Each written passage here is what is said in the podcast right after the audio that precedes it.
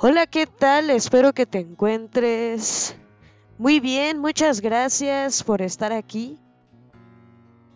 Hoy, doctrinas éticas fundamentales. Los sofistas, Sócrates, epicuerismo, estoicos. Los sofistas. Mitad del siglo V a finales del siglo IV a.C. Bajo el imperio de Pericles, florece Atenas como el centro cultural, comercial, político, etc. de Grecia, en donde predominaba un régimen democrático en el que los ciudadanos se hacían escuchar desde el ágora interviniendo así en los debates públicos. De ahí que el arte para expresarse bien, la oratoria y la retórica, así como la dialéctica para el mejor manejo de las discusiones, adquirieron gran relevancia en la sociedad ateniense. El dominio del lenguaje y la agudeza para superar a los adversarios dieron a la educación de ese tiempo un carácter diferente pues la ya tradicional en la enseñanza de la música, la gimnasia, etc., no era suficiente para intervenir más ágilmente en la vida pública. Por todo esto, los maestros ambulantes llamados sofistas se hicieron de gran fama. Su experiencia adquirida en los viajes que emprendían les habían dado gran soltura en la enseñanza, mucha facilidad de palabra y una visión del mundo diferente que atraía a quienes los escuchaban. Desde luego, el éxito que alcanzaron también les ganó fuertes opositores, no tanto entre los jóvenes a quienes fascinaban sus brillantes discursos, sino entre los partidarios de las viejas tradiciones más apegadas a un régimen de gobierno conservador y aristocrático.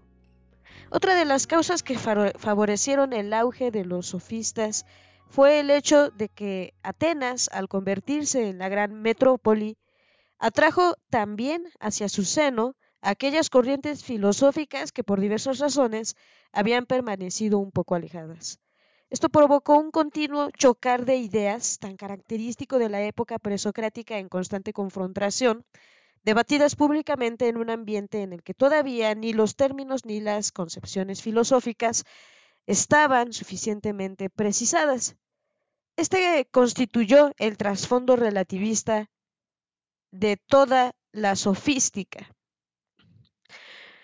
Probablemente, eh, hablando, la sofística no constituye una corriente filosófica, pues los sofistas seguían corrientes muy diversas, incluso opuestas. Sin embargo, presentan ciertas características comunes que hacen posible agruparlos y que los distingue de otros pensadores. Pretendían saberlo todo y precisamente por esta ambición desmesurada llegaron a provocar una gran crisis intelectual y es que los sofistas eran en apariencia los continuadores de la labor iniciada por los sabios de épocas anteriores. Ni el mismo nombre de los sofistas tenía en sí mismo nada peyorativo, pero se distinguían claramente de aquellos, ya que su interés fundamental estaba del lado del sujeto que conoce y no del objeto de conocimiento. En otras palabras, desviaban a la ciencia de su objeto propio y tomaban como fin y medida de ésta al cognoscente. No existía para ellos ninguna verdad objetiva, todo era según se presentaba y parecía a cada uno. Caen, por tanto, en un subjetivismo ya que actualmente el término sofista tiene un significado más bien deshonroso, ah, hábil, falsario para discutir, no se puede dudar que ha derivado de esa actitud a la que llegaron en general todos los sofistas. A fuerza de defender no la verdad, sino el éxito en la discusión, se extendió aún más ese rasgo tan característico también en ellos, el escepticismo, por el que afirmaban que nada podría ser conocido con certeza buscaban más la ventaja o provecho que podrían sacar con sus conocimientos que la verdad tratando de modificarlo todo en función de sus propios intereses. Estaban más atentos a la causística y sostenían con igual fuerza los pros que los contras en cualquier cuestión.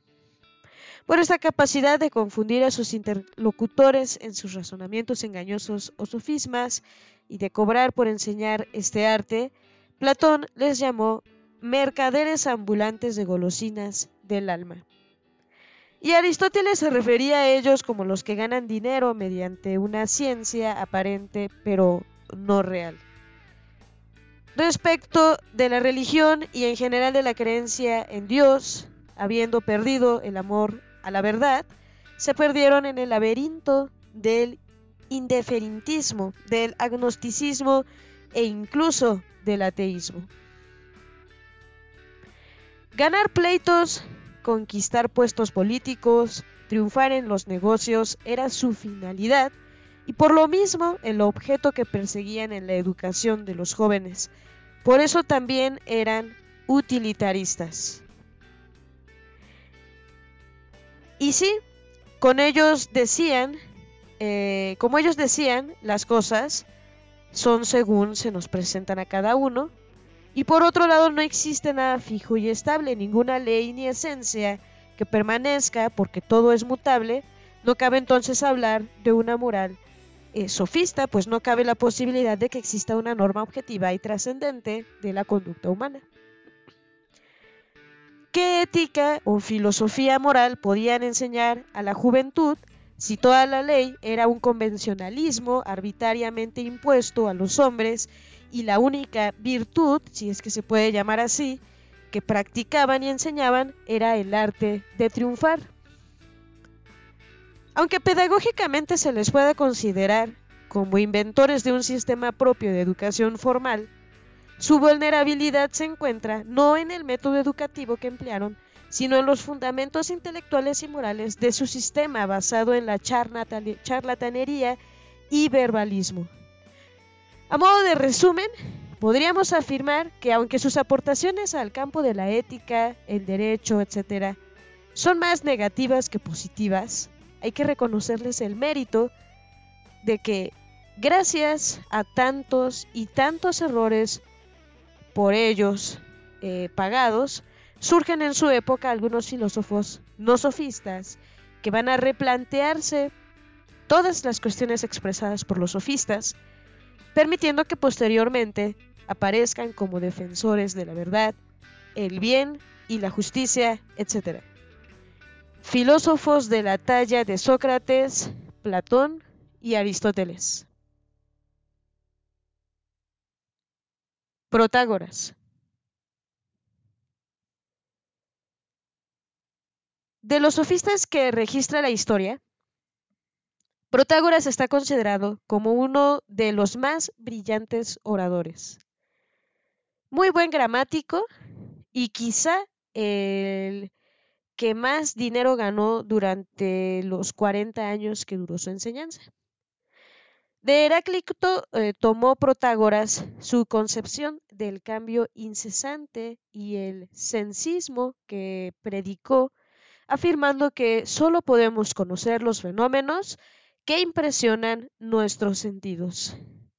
En la famosa frase, el hombre es la medida de todas las cosas, de las que son en cuanto que son y de las que no son en cuanto que no son, medida debe entenderse por norma y cosas como lo real para comprender adecuadamente su mensaje. El hombre es el elemento informador que da sentido ontológico a toda la realidad. Aplicado a la ética, esto resulta un relativismo, ya no solo respecto del ser, sino del deber ser del hombre, pues no existía para el bien supremo e inmutable, con su habilidad de transformar en apariencia la peor razón en la mejor, consideraba que lo que es bueno para uno es malo para otros y viceversa. El bien queda reducido a la pura utilidad. Calicles. De Calicles, personaje que aparece entre los sofistas protagonistas del diálogo platónico titulado Georgias o de la retórica, se duda si realmente existió o no. Por sus intervenciones en dicho diálogo se puede deducir la separación que hace entre la naturaleza y la ley. La naturaleza y la ley, dice, se oponen entre sí, pero atendiendo por ley la que hacen los hombres y aceptando que hay una ley de la naturaleza. Las leyes humanas, según Calicles, las hacen los más débiles para atemorizar a los más fuertes y así la mayoría, los débiles, impiden a los fuertes que lleguen a ser muchos y de esta manera observen, eh, conserven ventaja sobre los demás, lo cual significa que se convertirían en los más poderosos. Por esta razón, continúa Calicles, en el diálogo es injusto y feo en el orden de la ley tratar de hacerse superior a los demás y se dado a esto el nombre de injusticia, pero la naturaleza demuestra, a mi juicio, que es injusto que el que vale más tenga más que el que vale menos y el más fuerte más que el débil y concluye afirmando con base en la experiencia que en algunos estados y naciones la regla de lo justo es que el más fuerte mande al más débil y que posea más. Es claramente patente que eh, Calicles niega el concepto tradicional de justicia y defiende como única ley natural el derecho del más fuerte. En resumen, la sofística no es una doctrina filosófica concreta, sino una didáctica, modo de enseñar que distorsiona el verdadero y auténtico sentido de algunos conceptos fundamentales como la ciencia, que queda reducida a factores subjetivos, o la ética, que se considera de modo relativista, no existen acciones buenas o malas en sí misma, y el derecho, que se considera un simple eh, convencionalismo jurídico junto con normas inventadas por los hombres para poder vivir en sociedad. Sócrates.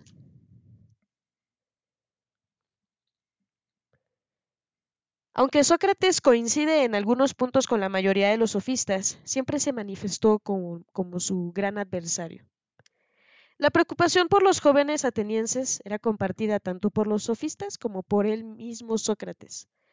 Solo que éste no lo reducía como aquellos a una formación superficial y retórica, sino que trataba de orientarlos hacia la práctica consciente del bien, de la justicia y de las virtudes, con la finalidad de hacer de ellos hombres buenos moralmente. En su filosofar, Sócrates se limitó casi totalmente al campo moral, quizá porque veía la urgente necesidad de salvar a su patria Acusaba a los sofistas de ser los causantes de la decadencia de Atenas, del relativismo, del subjetivismo, del sensismo, entre otros errores que impregnaban la educación de su tiempo.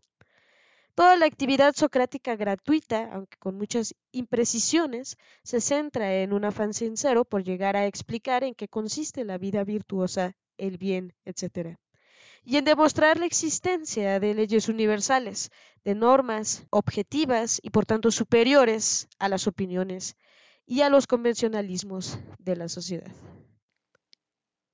En el Fedon, Platón pone en boca de Sócrates estas palabras.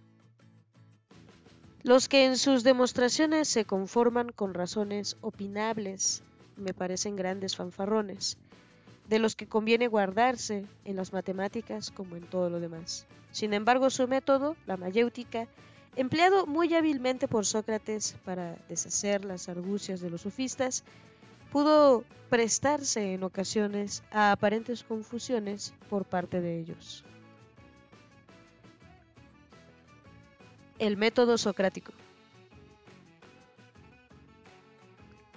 La mayéutica o dialéctica socrática es una forma de enseñar mediante una conversación dirigida que de pregunta en pregunta va llevando al interlocutor hacia la verdad, en sucesivas y continuas profundizaciones del tema a lo largo del interrogatorio.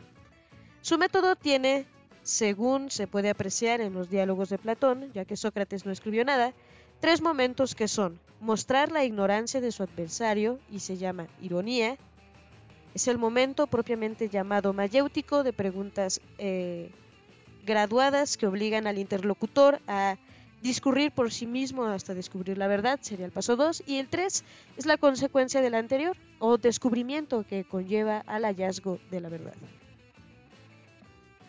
Doctrina socrática. Más que una teoría, la de Sócrates es una actitud filosófica respecto del hombre y de la conducta humana, con el fin de hallar el bien que le corresponde y las normas prácticas que rijan su vida moral, es decir, su propio perfeccionamiento y el de su ciudad. Esta invitación de Sócrates a reflexionar sobre uno mismo, buscar dentro del mismo hombre la fuente de la verdad, no es ni en sí ensimismamiento ni pura introspección, sino que significaba que por medio del conocimiento propio se llega a conocer el verdadero bien, de lo cual se derivan las normas universalmente válidas de la conducta. Ética socrática. Hay que reconocerle a Sócrates el mérito de haber tratado de racionalizar la conducta humana y de haber despertado, entre comillas, la mente de los atenienses, obligándolos a un constante examen de conciencia. Servicio que los de Atenas no valoraron y por equivocación quizá le pagaron con la cicuta.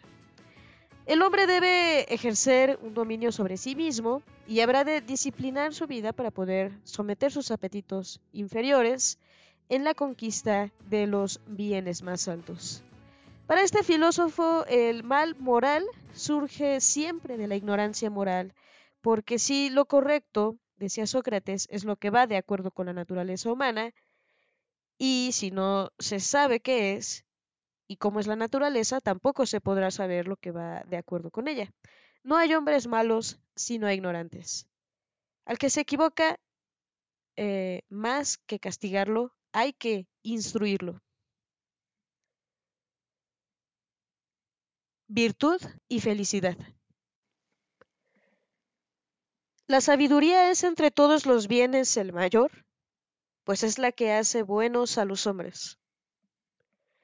De esta frase socrática podemos deducir que la felicidad a la que todos los hombres aspiran es la sabiduría o ciencia del bien. Y el que la alcanza es el que vive conforme a esa ciencia. Y si la virtud consiste, según Sócrates, en un saber o conocer lo que es útil y lo que es perjudicial para poder obrar en consecuencia, se entiende la similitud que para Sócrates tenían la sabiduría y la virtud a tal grado que se confunden y prácticamente todas las virtudes, templanza, justicia, etc., quedan reducidas a la sabiduría y quien posee esta se puede decir que posee todas las demás. En síntesis, la felicidad y el bien están en la virtud, en la sabiduría, y esta felicidad a la que el hombre tiende consiste en la posesión del mayor bien, que es el que está de acuerdo con su razón. No hay mayor felicidad para el hombre que conducirse racionalmente, es decir, sabiamente, y procurar este bien para sí y para sus semejantes. El ejemplo y la enseñanza de Sócrates. Estas convicciones y fundamentalmente la identificación entre virtud y ciencia llevaron a este gran filósofo a la consideración de que, así como puede enseñarse la ciencia, puede enseñarse la virtud.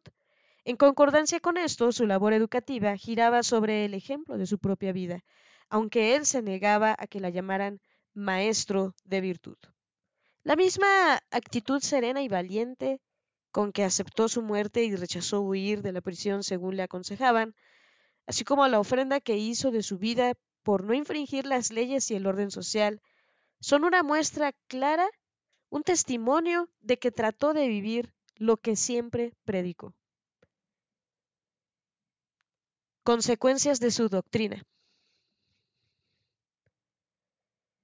No podemos desconocer que su doctrina fue una gran aportación para la filosofía pero tampoco podemos olvidar que de ella se derivó el determinismo moral, fruto quizá de la postura racionalista de los presocráticos quienes afirmaban que la razón no podía equivocarse. Determinismo intelectualista. Afirmación que Sócrates llevó al campo moral, determinismo voluntarista, Una vez conocido el bien, y no se puede sino quererlo y practicarlo, y por ello no cabe que el que alguien pueda querer algo moralmente malo, no cabe el mal moral. Si hay falla moral es porque no se conoce el bien. Queda, por así decirlo, el hombre atado al bien sin posibilidad de elegirlo libre y responsablemente, y negada la existencia de algunas acciones cuyo fin propio es ya de suyo intrínsecamente malo, como el robo, el asesinato, etc., las cuales pueden quererse no por lo que de maldad encierran, nunca se puede querer el mal, sino por un cierto bien que pueden acarrear al que lo ejecuta, bien aparente. Sócrates incurre en el determinismo por no distinguir entre conocimiento especulativo y conocimiento práctico. Platón. Su verdadero nombre fue Aristócles, pero fue apodado Platón debido a lo ancho de sus espaldas. Procedía de una familia noble que cuidó mucho de su educación Estudió gimnasia, gramática, retórica y en general todas las artes, siendo él mismo una persona de brillantes cualidades. Su encuentro con Sócrates hace que decida su vocación a la filosofía. Desde los 20 años de edad, Platón fue su discípulo y amigo, permaneciendo a su lado hasta su muerte. Pensamiento platónico. El tema central de todo pensamiento platónico es el de la teoría de las ideas. Con esta teoría Platón pretendió dar respuesta a los grandes problemas del ser, la ciencia, la verdad, etc., tratando de conjugar la multiplicidad de las cosas y la realidad del movimiento con un fundamento fijo, estable y absoluto por encima del mundo contingente. Concedió a los conceptos, objeto del conocimiento científico, un valor ya no solamente lógico basado en la realidad, sino también ontológico, considerándolos entidades reales situadas en un mundo diferente al físico, el mundo de las ideas, superior, invencible, eterno, inmutable por su parte, el mundo físico es el material visible, sujeto al cambio, etc. Por tanto, para Platón hay dos mundos, el de las cosas sensibles, que no son otra cosa que imitaciones o imágenes de las verdaderas realidades, ideas, y el de las cosas inteligibles o mundo de las ideas. Las relaciones entre estos dos mundos plantearon a este filósofo grandes problemas que no resolvió completamente. En algunos diálogos como el Fedón y el Banquete optó por eh, conectarlos mediante su teoría de la participación y en otros como en el Fedro por el de la imitación. Sin embargo, ambas soluciones parecen no haberle satisfecho y finalmente no se decidió por ninguna de ellas. Y si el mundo sensible es solo un mundo de apariencias, el conocimiento que podemos tener de él, según Platón, solamente una intuición de apariencias que nos lleva a conjeturas u opinión. Comparando estas intuiciones mediante la razón discursiva o dianoica y generalizándolas, podemos adquirir ciertas nociones generales o ciencia, episteme, para luego ascender hasta la intuición de las ideas o noesis. Esta contemplación de las ideas a la que todos los hombres aspiran es el sumo bien.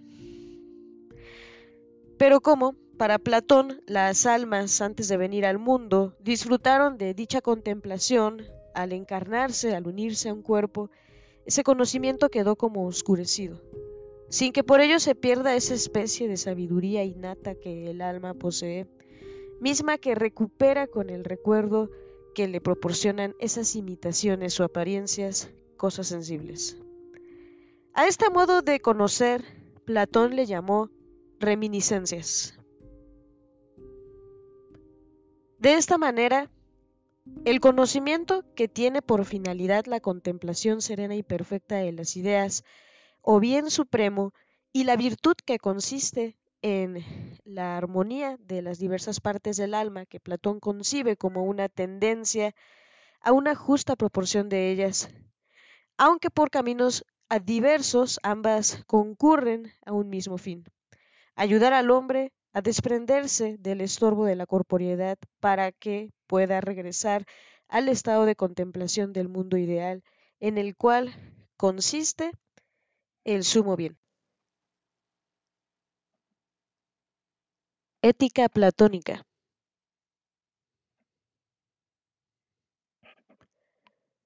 De lo expuesto anteriormente, se puede deducir que la realidad suprema o mundo ideal constituye para Platón no solo en sí mismo, sino para el hombre el bien absoluto. La vida filosófica, conforme a la virtud, contribuye a anticipar ya desde, eh, desde esta vida, en la medida de lo posible, esa completa felicidad a la que todos los hombres aspiran y que solo es posible alcanzar después de la muerte. Solo una mezcla adecuada de placer y sabiduría, armonizados en una vida eh, virtuosa, darán por resultado la felicidad terrena. Y solo mediante el ejercicio de la virtud se llega a la felicidad eterna o posesión del bien absoluto. Porque la práctica de la virtud lleva al hombre a purificarse, es decir, a desentenderse de la materia para poder ascender a la contemplación. Para Platón, el alma está dividida en tres partes y el adquirir y practicar las virtudes ayuda a conservar la salud del alma entera. Según este filósofo, son cuatro virtudes fundamentales. Justicia, que es la virtud general que comprende a todas las demás, tanto en lo que respecta al orden individual como al social. Justicia es armonía, orden, reflejo del orden del universo. Prudencia, que considera como un principio divino orientado hacia los bienes divinos, ejerce una función directiva superior sobre toda la vida práctica. Sin ella es imposible la vida virtuosa, pues es la que dispone al alma para huir del mundo engañoso de las apariencias. Fortaleza, que es la virtud que regula las pasiones nobles y nos dispone y prepara al sacrificio y al dolor así como a sacrificar cualquier placer eh, cuando sea necesario para el cumplimiento del deber. Templanza, que es dominio de sí mismo, virtud que pone orden, armonía y moderación a las tendencias inferiores del hombre. Esta virtud tiene para Platón un sentido ascético o de liberación de las pasiones bajas. Muy ligada a la ética platónica está su concepción política, pues hay que recordar que para los griegos el hombre es un ser gregario y no puede concebirse aisladamente. De ahí que Platón considere al hombre como un animal social que encuentra en la sociedad el modo de entender a sus necesidades primarias de subsistencia. Los grupos humanos poco a poco se van organizando mejor hasta llegar a construir una ciudad, polis, o mejor dicho, un estado-ciudad, donde brotan como resultado de esta organización la división espontánea de las funciones y sus trabajos u oficios de los miembros de la sociedad que emanan también de las diversas necesidades que el hombre tiene eh, que satisfacer, alimentación, habitación, etc. Conforme crecen las ciudades, crecen las necesidades y con ello aparecen nuevas funciones que incluso unen a unas ciudades con otras, navegación, comercio, etc. O como la función de los militares o guardias necesarios en las sociedades o ciudades de mayor población para salvaguardar el orden y defenderse de los posibles ataques de otras ciudades en expansión. Así, constituida la ciudad, eh, esta requiere también una función primordial que es la del gobierno, función ejercida por un grupo minoritario de eh, ciudadanos electos que equivalen a la inteligencia del alma de la polis. Gracias a ello, estos gozaban de poder absoluto sobre los demás eh, ciudadanos y tenían como misión legislar y velar por el cumplimiento de dichas leyes, organizar la educación y en general administrar el Estado. Platón proponía como virtudes propias y fundamentales del gobernante la sabiduría y la prudencia, pero acompañadas de otras muchas como la veracidad, la templanza, la generosidad, la buena intención, el, eh, fervor religioso y tener como norma para el buen gobierno la dialéctica o teoría del mundo de las ideas.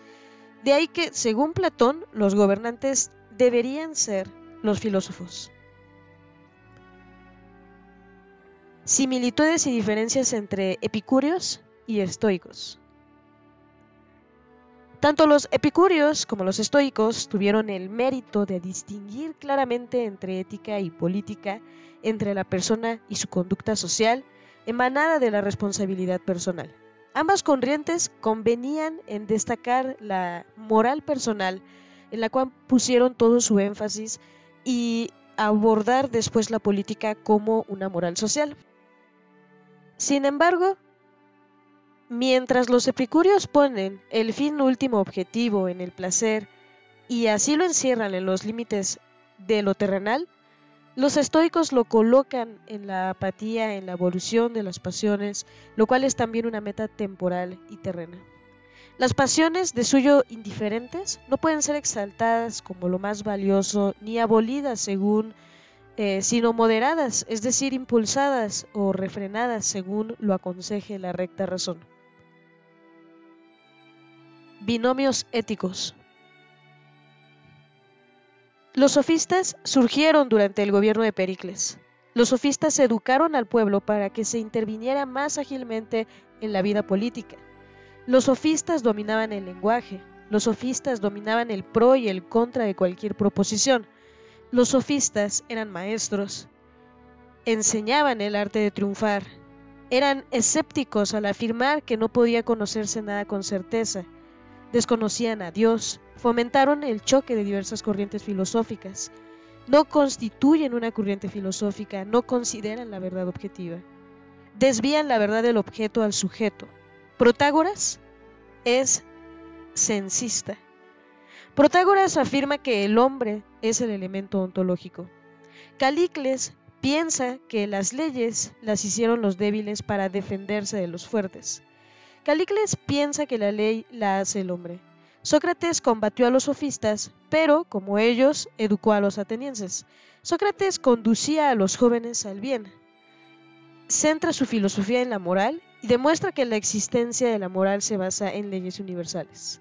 El método empleado por Sócrates es la mayéutica. La mayéutica tiene tres momentos, la ironía, la encuesta y el descubrimiento. Sócrates llega al bien por medio de la introspección. Para Sócrates, el hombre bueno es el disciplinado. Sócrates dice, los hombres no son malos, sino ignorantes. La virtud socrática es la sabiduría. El bien, según Sócrates, conduce a la felicidad. El bien puede enseñarse. Se puede educar con el ejemplo.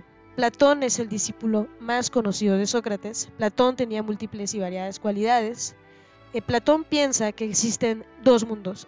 El mundo de las ideas es el superior. Nuestro mundo es una copia del mundo de las ideas. Para Platón hay tres tipos de conocimiento. La doxa, el episteme y la noesis. La doxa es un saber vulgar. La episteme es un saber científico. La noesis es el saber que intuye ideas. La reminiscencia es la que posibilita el conocimiento de las ideas. Por la noesis adquirimos el conocimiento del sumo bien. El hombre es feliz y vuelve al mundo de las ideas. Mediante la arete se llega a la felicidad eterna. Para Platón las virtudes morales son cuatro, justicia, prudencia, fortaleza y templanza. La ética y la política platónicas van unidas. La sociedad necesita varios tipos de miembros que satisfagan distintas necesidades. Cada función de la sociedad tiene una virtud característica. Epicuro piensa que el fin del hombre es el placer. Los placeres pueden ser espirituales y materiales. Para los estoicos la felicidad consiste en el dominio de las pasiones y los estoicos piensan que el hombre debe obedecer el orden de la naturaleza.